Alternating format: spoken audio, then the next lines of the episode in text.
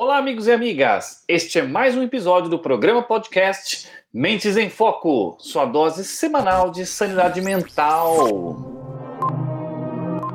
Yesterday you said tomorrow, so just do it! Make your dreams come true! Just do it!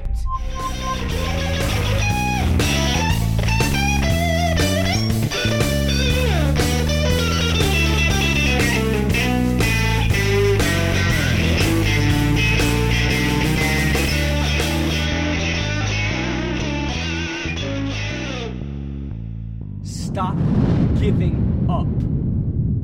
Estão presentes na mesa hoje este apresentador que vos fala, Ivan Giacomassi, head de operações da Perfix Consultoria.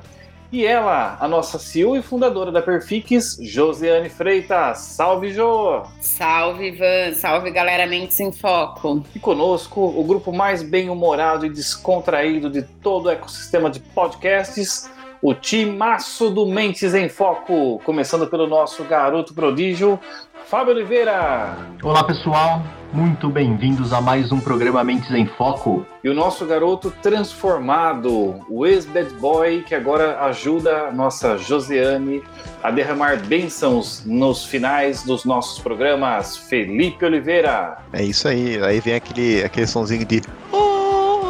Quando eu ouço essas coisas, eu me pergunto: o que estou fazendo com minha vida? Né, mano? Não. Não? Ah, que pena. Olá a todos, sejam muito bem-vindos. Transmitindo diretamente dos servidores da NASA a inteligência artificial mais ácida de todo o sistema de podcasts, a Maju. Ainda estou tentando superar o falsete do Felipe.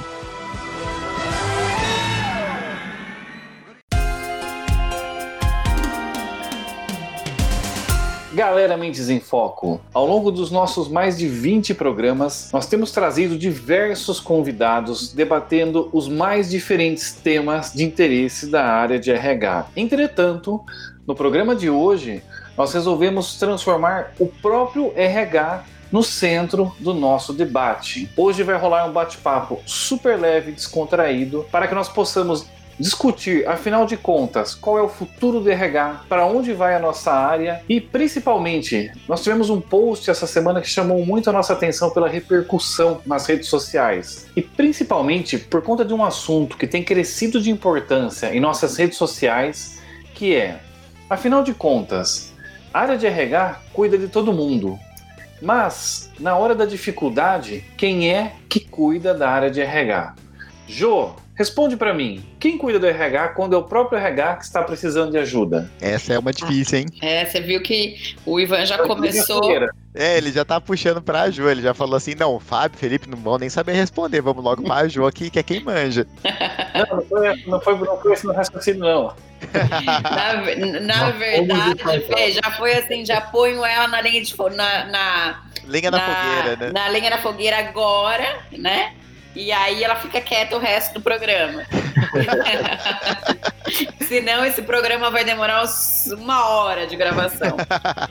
Se tiver uma hora de gravação, o editor pede demissão. Não, vamos lá, então, vamos lá. Eu posso facilitar para você se você quiser. Não, na verdade, eu acho que cada um deve ter uma opinião é, diferente sobre isso. Né? Neste momento, olhando aí o cenário e, e as áreas de RH, a gente não tem ninguém que cuide do RH. O RH realmente ele está, vamos dizer aí, órfão de pai e mãe, muitas vezes. Mas quem deveria de cuidar do RH eu entendo que é o corpo executivo, né? São aí o, a, a- a liderança que está responsável. Em algumas empresas é, é o CEO, outras empresas é a diretoria, enfim. Mas pensando que o corpo executivo é que deveria estar olhando para a saúde do RH dele. Mas o RH ele não tinha que ser, por exemplo, autodidata pensando assim mesmo? Porque assim, como que o pessoal vai ficar cuidando da, da área deles e ainda tem que cuidar da área de RH assim, sabe?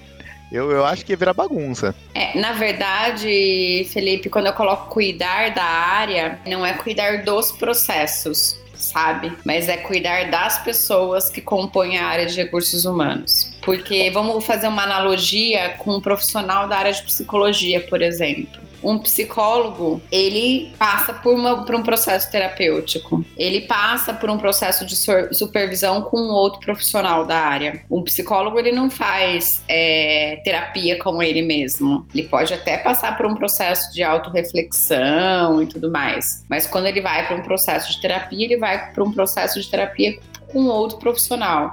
Ele vai para um processo de supervisão com outro profissional. E quando a gente olha para a área de recursos humanos, é, a gente tem essa questão de, de a área ter um, os mentores, é, as consultorias para apoiá-los no desenvolvimento de alguns processos. Mas quando a gente fala dessa questão de quem cuida do RH, eu vou muito mais na, na no processo, na, na, essência da palavra mesmo, que é cuidar e cuidar de aspectos físicos, emocionais, né? Porque o RH ele acaba sofrendo uma certa demanda é, assim, todos os problemas que a organização enfrenta, que, o, que as pessoas não conseguem resolver, vai para o RH. Então, assim, muitas vezes o RH não é envolvido num processo de prevenção, mas ele é envolvido para um tratamento paliativo. Aí, uma outra analogia, né? A gente tem aí dentro da área da saúde aspectos de prevenção, promoção da saúde. Aí quando a saúde já, já está instalada e quando você está numa fase terminal que você vai para um, um protocolo de, de tratamento paliativo. Quando não tem mais o que fazer, o RH é chamado. E aí ele entra num, num estágio do processo que já não tem muito mais o que fazer, é só o tratamento paliativo sabe? Então, essas são questões que acabam adoecendo a própria equipe de RH. É, é, nessa concepção e é nessa linha que eu penso. Pior que tem mesmo, né? O tanto de gente que, por exemplo, só fala que o RH é só para ir atrás do RH quando tem problema, né? Daí esse, essa carga emocional, essa, esse peso, né? Vai acabar sendo tudo transferido para a equipe do RH, né? E se a gente parar para pensar realmente, né? Se todo esse peso é, eles buscam né, o, o, RH como apoio, como suporte, como, como ajuda, né? Aí quando é a equipe do RH que tá cansada, estressada, pesada, né? Quem, quem que cuida né, do, do RH? Realmente, cara, é uma reflexão forte. É, até abrindo um parênteses aí com a, com a fala do Felipe, a gente vê no, no cenário atual que a gente está na. Ainda estamos na pandemia, é, o, o, RH ele, ele vem sofrendo uma pressão ainda maior do que o normal. E quando a gente pensa nesses, nessas dores que a Jo citou, emocional, até física e tudo mais, é, como que você entende, João? Quais são um, os tipos de cuidados que, que se deve ter? Como deve ser tratado o RH nesse sentido? Então, Fábio, eu acho que assim, hoje a gente tem, pelo menos assim, de meu conhecimento, poucos ou nenhum protocolo de cuidado neste aspecto para o RH, sabe? E aí, você falou dessa, dessa questão da pandemia. Você já imaginou ali a hora que estourou o processo de pandemia, março, abril, que era uma MP que saía por dia. Então a área ali de departamento pessoal e a própria área de recursos humanos trabalhando em conjunto para entender o que estava acontecendo com essa MP, apoiando todas as áreas da empresa além de apoiar as áreas de, das empresas, apoiando os colaboradores que estavam com dúvidas, né, com queixas, com medo, alguns já doentes, então é, sendo afastado e tudo mais, tendo que colocar toda a equipe em home office, então assim, a toque de caixa, aquele projeto que muitas empresas que a gente conhece, que a gente atende, que já vinha trabalhando esse negócio de home office, é, e acabava deixando de lado porque não era prioridade, de repente tem que pôr isso a toque de caixa para rodar. Imagina a pressão que essa área sofreu e tem sofrido este ano. Então, assim, é uma, é uma área que normalmente sofre uma pressão, mas este ano em específico, no meu ponto de vista, sofreu uma pressão atípica, todas, todos Atípica, nós, né? né? Todos Foi. nós, né? Mas assim, eu, eu percebo que.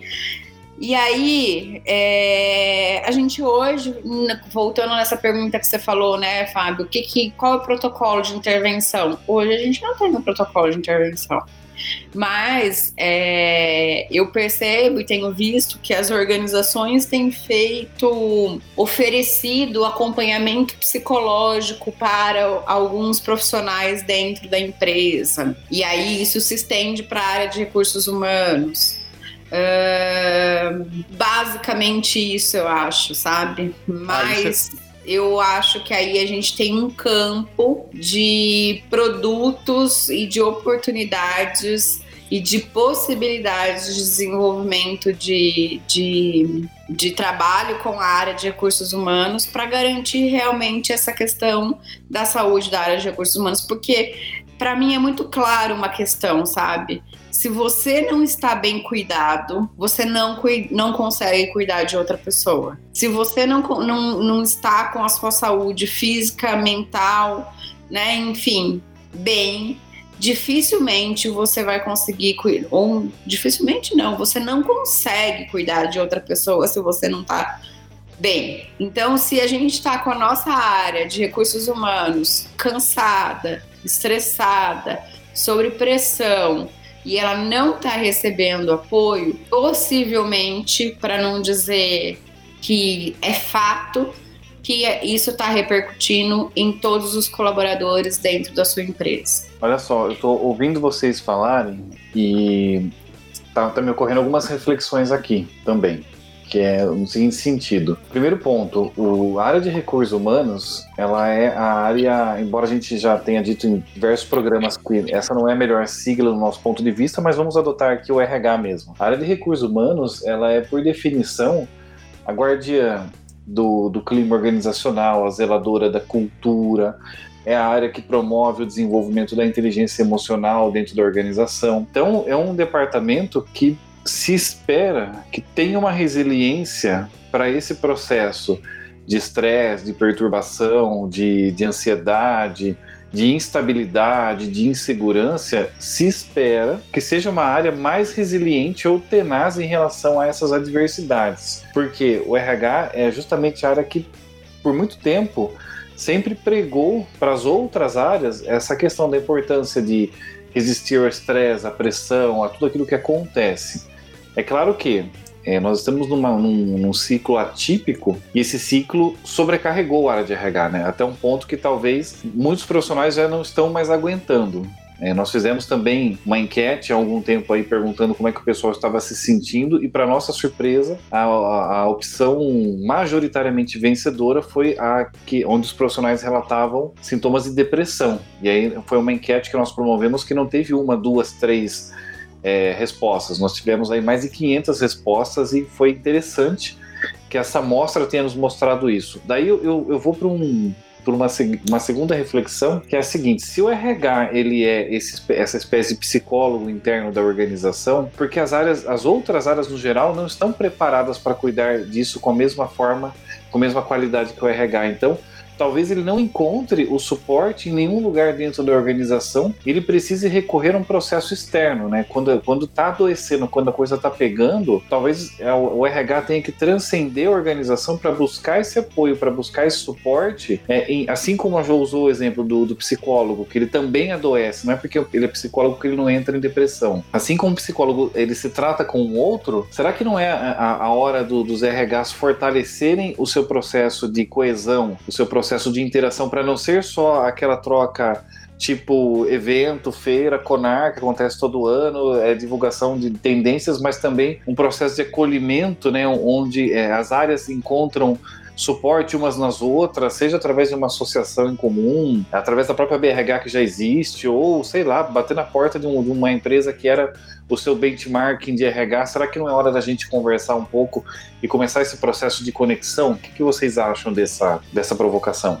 Sim, Ivan, realmente. E, inclusive, a gente pode até puxar um outro insight nesse sentido que você está falando, um, um gancho na, na questão do, da importância que é o treinamento, desenvolvimento desses profissionais, é, não só na, na, questão do tratamento da saúde, mas da, das competências e comportamentos, como, é, por exemplo, que a gente vem, vem fa falando bastante da, de resiliência, inclusive o, o, autoconhecimento, a questão da, da resiliência, a empatia, enfim. Eu acho que o mais importante é, uma fala da Jo, eu acho que é a questão de, de um psicólogo na empresa, ele é essencial, não só para a área de RH, mas para todas as áreas, porque vai chegar num ponto que a sua carga emocional é tão forte que mesmo que você procure o RH, você não tem mais o que, o que recorrer, por causa que é, nós somos pessoas, né? Então nós não, não adianta falar que separar o, o pessoal do profissional, você tem que ter um comportamento profissional no seu trabalho sim, mas a carga emocional ela existe, né? Então eu acho que é de suma importância a gente ter aí pelo menos um psicólogo para acompanhar. E eu penso na área de RH, por exemplo, que você falou de, de buscar apoio em outras áreas. Mas o RH é para ser a área de apoio. Como que ela vai buscar apoio em outras áreas? Não, não entendi como que, como que aconteceria isso. É, o, é interessante a colocação. É, aí a gente volta para aquele mesmo mito do herói, né? Que, ah, então ele é RH, ele não pode surtar, né? Se a pessoa é psicóloga, ela não pode entrar em depressão. Se ou se eu sou um educador físico, eu não posso estar com sobrepeso. Vem aquela questão, a gente rotula muito em função é, da sigla do nome. Eu, eu, particularmente, nesses anos de consultoria e nos projetos que a gente já passou, é, eu vejo que a RH é uma das áreas mais, é, sei lá, é, esquizofrênicas ou assim, uma, é, estranhas que a gente vê é, pulverizadas pelo país, porque isso que a gente está chamando de, por uma sigla simbólica RH em cada organização é visto de uma forma muito diferente também, né? Você tem RH, e aí sempre vamos colocar, é, entendam com uma aspas, né?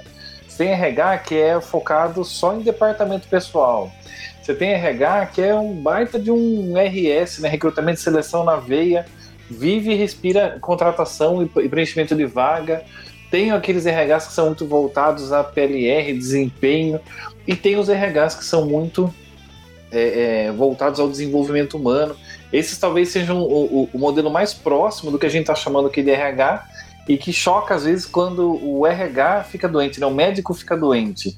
Mas eu, eu acho que é justamente isso. Quando a área está num ponto de estresse, que já não está dando, que está precisando de ajuda, e se essa ajuda não está disponível dentro da organização, eu acho que nós temos que ter mecanismos é, e, e, protocolos, sim, de, de, de, cooperação mútua com outras áreas em condições ou outras organizações, associações ou consultoria, mas alguém que possa trazer esse help para dentro. Então, Iva, eu penso algumas coisas aqui, sabe? Eu concordo com você sobre essa questão de, do benchmark, de associação e tudo mais. Mas quando a gente está usando esse termo da questão do RH, e talvez seja isso que talvez fique confuso, até que o Felipe falou: ah, mas eu não entendo, essa é uma área de apoio e tudo mais. É que quando a gente fala recursos humanos, parece que vem na cabeça os processos, né? Recrutamento e seleção, avaliação de desempenho, é, pesquisa de clima. Mas a gente tá, esquece que dentro dessa área, né, as pessoas. É, é, esta área é composta por pessoas. E pessoas são pessoas. Humanos são humanos. Humanos têm sentimentos, têm emoções, enfim, eles sofrem das mesmas coisas que os, que, que os outros meros mortais também sofrem, né?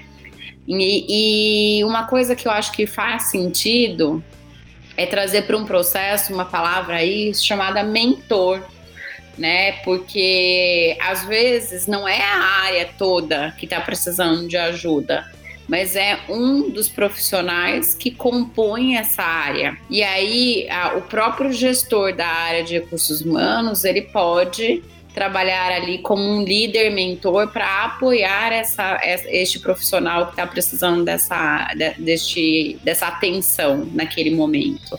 Então, entre a equipe, isso pode acontecer também. Mas isso só acontece quando tem uma relação de confiança dentro da empresa.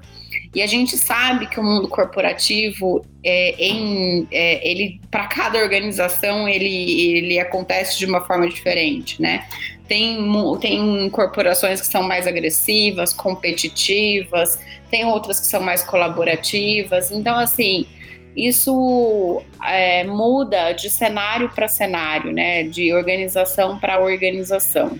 E o gestor da área de recursos humanos, ele pode identificar um mentor ali na diretoria, na, na, na vice-presidência, na presidência, no conselho administrativo ou até mesmo um par dele, né, um profissional da área ali, um, um, é, um gerente, enfim, que ele, que ele confia e que pode é, vir a ser o mentor dele pessoal para que ele consiga enfrentar aquele desafio que está sendo vivenciado naquele momento.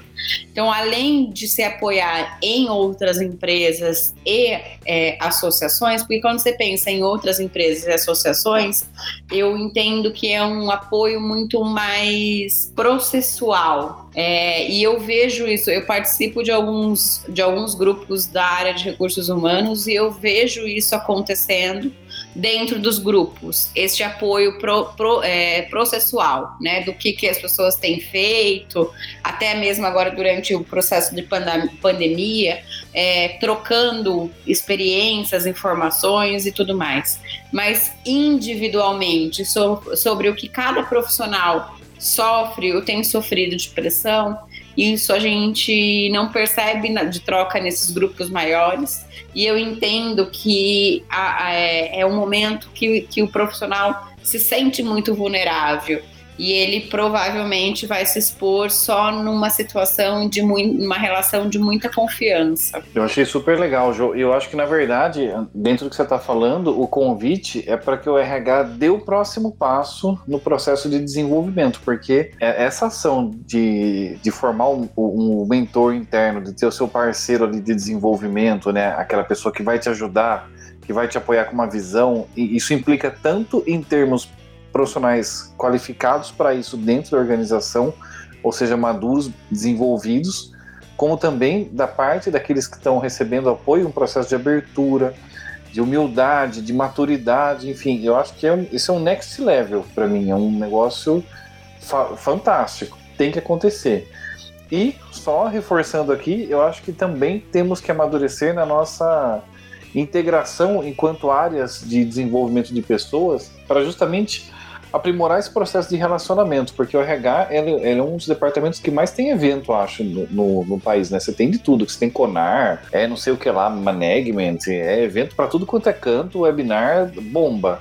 Falando de tudo aquilo que é network e conhecimento, mas acho que o RH tem também que amadurecer nessa forma de interação entre as áreas, discutindo muito mais esse processo de integração, de acolhimento, que acho que isso conforta também, né? Você pode talvez não se abrir tanto, realmente como você colocou, em relação a grupos de fora, mas eu acho que o fato de estar num, num movimento, numa questão mais acolhedora, isso isso já traz um certo acolhimento. E as pautas que são discutidas também acho que tem que trazer um pouco disso, de saúde emocional, de, de mindset e tudo, e mindfulness e todos os mind que a gente puder trazer para aprimorar a nossa forma e a nossa qualidade de vida. E, e, e, quando a gente pensa, Ivan, em todas essas mudanças, tudo, tudo isso que está acontecendo e está acontecendo muito rápido, o que, que podemos esperar do, do, do, futuro do RH? Qual é a opinião de vocês? Peraí, peraí que eu tô eu tô carregando aqui a minha bola de cristal na tomada. Opa, um minutinho.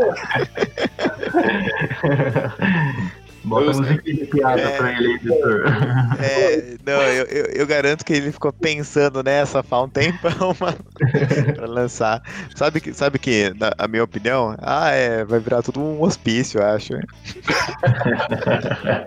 Brincadeira, gente. O Fê, hospício já é, então isso não é futuro. Ah, é verdade, já é presente, né? Sabe que eu trabalhei, no, eu trabalhei num lugar cujo nome não vou revelar por questões éticas. Ah, tá. O pessoal brincava brincava e dizia que se, se murasse virava sanatório e se cobrisse, se lonasse virava cerco. Exatamente. Então, mas brincadeiras à, à parte, Fábio, quando a gente fala de futuro, isso é uma coisa tão incerta. É, eu acho que ninguém pode cantar qual vai ser o futuro. É, mas eu tenho uma, uma crítica e eu tenho uma, uma reflexão para nós aqui, uma provocação talvez para nós. Primeira crítica, uma coisa que eu não gosto muito às vezes quando eu vejo é o, o, os RHs enlatados. Que são aquelas fórmulas mágicas prontas que se vende muito hoje na mídia é, de mil produtos embalados dizendo: olha, o futuro é isso, e você só fica esperando o update, sabe? É aquela coisa, é o RH 3.0, 4.0, 5.0, é, espera o... Modismo, né, Ivan? Isso, o modismo. modismo. É, aplique a cultura. Eu até brinquei em um dos meus posts ali, disse: olha, aplique a cultura nórdica na sua empresa, porque. É, ou melhor, né? Aplique a cultura viking na sua empresa, porque os nórdicos tiveram sucesso por 200 anos na Escandinávia, então essa é a cultura da vitória. E tá Sabe? em alta agora né, na Netflix, então pode aplicar que vai dar bom. É, então, e eu, eu vi até uma piada num, num outro programa de podcast é, uns dias atrás. Os caras, é, uns dias atrás, né? Quando tava o Vesúvio explodindo, jorrando lava lá nos confins da, acho que da Europa, o pessoal brincando que só faltava sair algum coach dizendo agora vamos ver as 10 lições de sucesso do vulcão Vesúvio sobre empreendedorismo. Seria um Coldzilla, né? Porque... Porque é só estourar alguma coisa que os caras enlatam, colocam numa caixa e te vende pronto. Então, em vez de ensinar a pensar, às vezes a gente compra muita coisa pronta. E aí é que vem a minha reflexão ou provocação. Que assim, se nós formos passivos, né, o futuro de RH vai ser aquilo que o marketing é, nos disser para comprar. Então, é o 11 primeiro hábito, o 12 segundo hábito, é a cultura ultra ágil, power ágil e tudo mais que puder ser enlatado disser, faça isso. Agora, se nós estivermos falando de um- uma questão ativa, reflexiva, de um RH verdadeiramente pensante, no meu ponto de vista, é, para onde nós caminhamos agora mais do que nunca é dentro daquilo do que a Jo já estava falando, que ela vem pregando há tempo já nas redes sociais dela, que é o desenvolvimento, o autoconhecimento, é a construção de um ser humano é, integral, mais feliz, um ser humano que realmente está se encontrando, é quase como um novo humanismo, né? O ser humano volta para o centro, mas agora é um passo adiante, né? É, se entendendo um pouco mais enquanto ser, a gente quebrou a barreira da, da- daquela mística né, do ser profissional e o ser pessoal. Hoje já se tem com mais facilidade, já se aceita o fato de que é, é um só, não tem, o, não tem B2B, não tem B2C. Somos seres humanos interagindo com seres humanos. Então, se estamos falando de um RH ativo, pensante, reflexivo, eu penso que é nessa direção, desse amadurecimento. É, agora, se for um RH que simplesmente se deixa levar, aí vai ser aquilo que a mídia estiver vendendo, vai ser sempre o produto da vez. Na verdade, eu entendo que assim, o futuro do RH, como a gente já fez até um artigo falando sobre isso, né? o, é, o fim do RH está decretado, né? Então, o futuro do RH da forma com que a gente trabalha hoje, de uma forma que a gente até usou bastante, né, a palavra recursos humanos aqui nesse podcast, e o Ivan trouxe algumas questões. Vamos chamar de recursos humanos, vamos, né, mas não é bem assim, porque a gente não entende que as pessoas que estão dentro das empresas, elas são recursos humanos, né? Elas são pessoas com seu propósito, com sua motivação, com seu objetivo individual, que está compondo uma organização e que leva para dentro dessa organização contribuições pessoais das suas habilidades individuais de cada um, para que o todo ali se realize e alcance um objetivo. E a gente cada vez mais olhando para esse processo do autodesenvolvimento, da autorregulação, da autoconfiança, em busca ou trabalhando para a construção de um processo de. Num processo não, constru, é, trabalhando para a, a construção da palavrinha ali, felicidade. Ser feliz. Que é o que todo ser humano quer ser feliz. Então, para mim, o futuro do RH é um RH humano, humanizado, que olha para estes aspectos, que é assim, olha, eu entendo que por anos, por anos, nós ouvíamos assim: a área de recursos humanos só gasta, a área de recursos humanos não traz resultado. Eu preciso de indicadores e essa área não consegue me dá indicadores e não sei o que e tudo mais. E aí, de tanto cobrarem, nós desenvolvemos essa habilidade de levar indicadores, de mostrar resultado, de mostrar que a área de recursos humanos também pode trazer resultado para a organização. Só que, trabalhando tanto esse aspecto racional, nós deixamos de trabalhar algumas emoções. E aí eu entendo que o futuro do RH neste momento é aquele RH que consegue equilibrar emoção e razão, que consegue ser humanizado e mostrar resultado, porque eu acredito que isso é possível. E não só acredito que é de uma forma utópica, como vivemos, né? Como vivo essa realidade todos os dias aqui na consultoria. Então, para mim, o futuro do RH é, é este. Olha só, é, eu, vou, eu vou trazer uma fala aqui que pode até parecer que eu estou jogando contra o time em algum momento, mas não estou. Eu acredito que o, futuro do RH ele reside muito numa palavra chamada propósito. Por quê? Parece uma coisa doida, mas é, a existência do propósito ela vai aos poucos eliminar uma série de subsistemas ou processos que o RH trabalha hoje, que se a gente pensar, em última instância, eles existem como uma forma de dominação ou manipulação, ou traga o nome que você quiser das pessoas. O que eu quero dizer com isso? Quando a gente fala cargos e salários, steps, carreira, avaliação de desempenho, meritocracia, tudo isso é uma série de processos que a gente constrói. Vejam só, isso, esses são processos que a gente constrói, em última essência, para motivar a pessoa a atingir um resultado porque eu quero. Eu não sei se ela vai fazer isso se não tiver um outro mecanismo. Ou seja, estou dizendo assim, é quase como aquela questão na psicologia do reforço positivo. É, o cachorro vai lá, ele senta, dá um osso, ele traz a coisa para mim, eu dou um ossinho. Então, tipo, olha, se você conquistar aquele resultado, aquela meta, você vai sair do step 2 para o step 3. Se você atingir esses resultados, você vai ter uma bonificação de dois salários no final do ano. E se você dominar determinados conhecimentos, você vai se tornar sênior naquele cargo em que você está. Então eu estou jogando com a carreira e com a ambição e a ganância da pessoa para conseguir, através desse processo, determinados resultados. Sendo que, se eu trago, se eu tiro isso né, de vista e trago para o centro da, do diálogo uma coisinha chamada propósito, ou seja, as pessoas acreditam no que elas estão fazendo, elas concordam com aquilo, elas fazem por, por vocação, é, é, eu, tudo aquilo desaparece. Por quê? Se a pessoa entra e conecta de tal forma com o grupo, de, com tamanha crença, eu não preciso dizer para ela, vou te subir de step. Ela, ela, não, ela vai querer fazer e atingir o resultado porque ela acredita naquilo. Eu não preciso ficar avaliando e controlando desempenho porque eu sei que ela vai me entregar aquilo que eu preciso, porque ela também acredita na mesma coisa que eu. Só que esse é um processo de evolução e de integração que só vai vir com o tempo. Por isso que nós até profetiza, profetizamos né, no, nosso, no nosso trabalho de cultura que o futuro do, do, do, do, do o futuro do trabalho é a cultura clã, né? aquela cultura de integração, de pessoas unidas com objetivo, com propósito. Porque a gente ainda vive né, aquela cultura meritocracia, cultura mercado, que é olha, você vai me trazer esse peixe e em consequência eu vou te dar isso aqui como presente. E você está sempre, ou cenoura, né? Você está sempre correndo atrás da cenoura para conquistar um prêmio. Sendo que se você acredita fielmente no que você está fazendo, eu não preciso de nada desses processos. É claro que né, não significa não retribuir o esforço das pessoas, porque numa situação dessa de grupo unido, a forma como os recursos vão sendo partilhados e tudo, tudo isso que a gente está falando que vai mudar.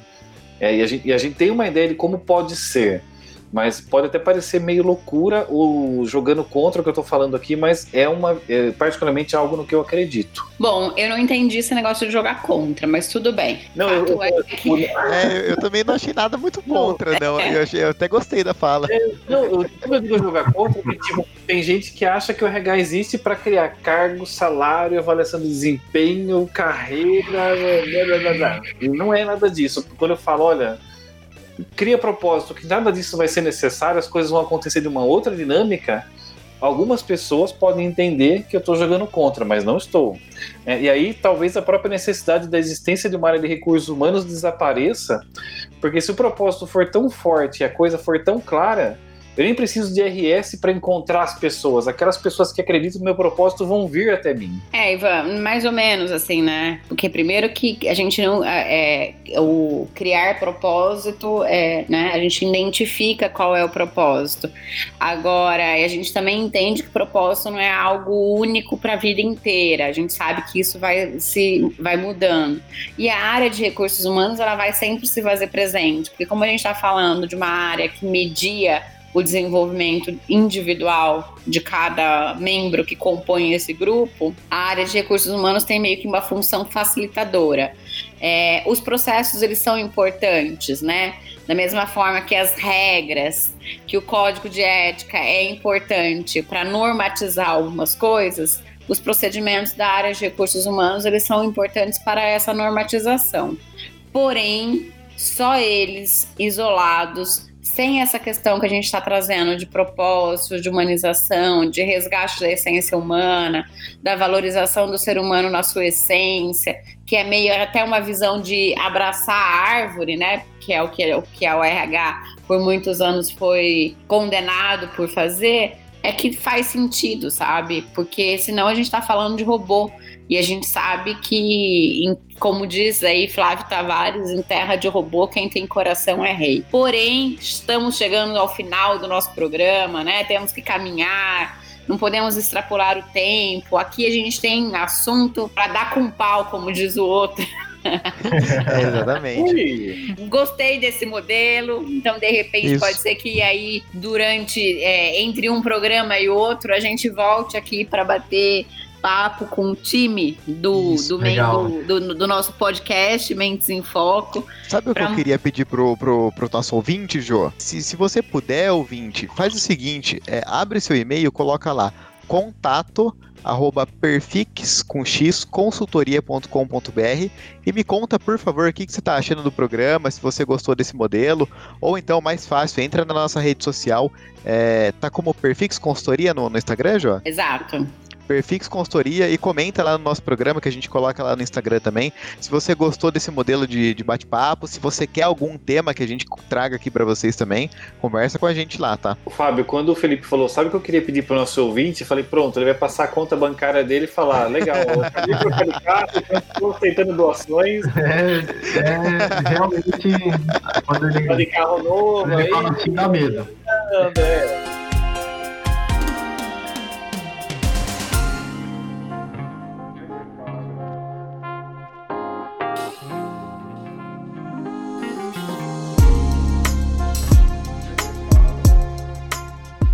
A minha dica, ouvintes, para quem quiser se aprimorar um pouco no conhecimento sobre os bastidores da articulação humana na política, entender um pouco mais sobre como, como são os relacionamentos, a disputa de poder na, no topo do comando de um país, fica a dica do seriado Borgen. Acho que, acho acho que é assim que pronuncia.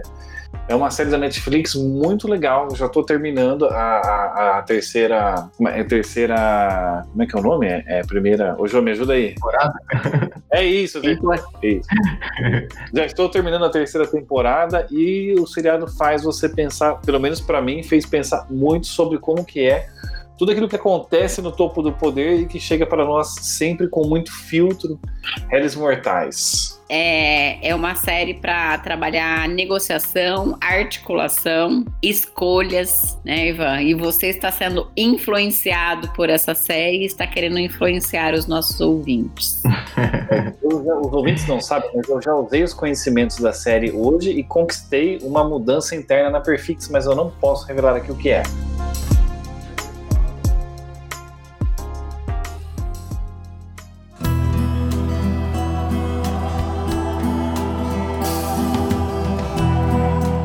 É isso aí, queridos ouvintes. Esperamos mais uma vez ter trazido até vocês as reflexões necessárias.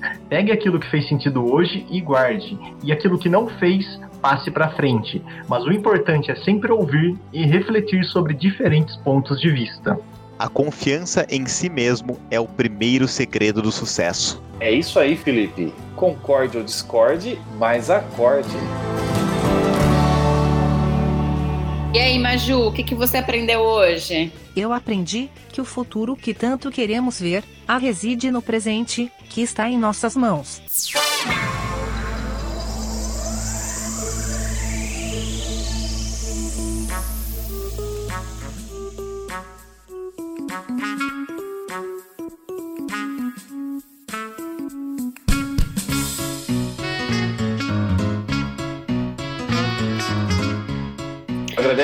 Aos convidados que somos nós mesmos. né? É. Muito Vamos obrigado. agradecer ao time Perfix que está gravando esse podcast à noite, para que ele possa ir ao ar na, nossa, na segunda-feira e os nossos ouvintes não fiquem aí sem o programa da semana. Isso. Este podcast é um oferecimento Perfix Consultoria e Celos Produções Audiovisual. Espero que você tenha gostado desse episódio. Curta, compartilhe, deixe seus comentários em nossas redes sociais e tchau! Até o Bye, bye, próximo valeu. episódio. Bye, Tchau, tchau, bye, gente. galera! Valeu, pessoal. Até a próxima.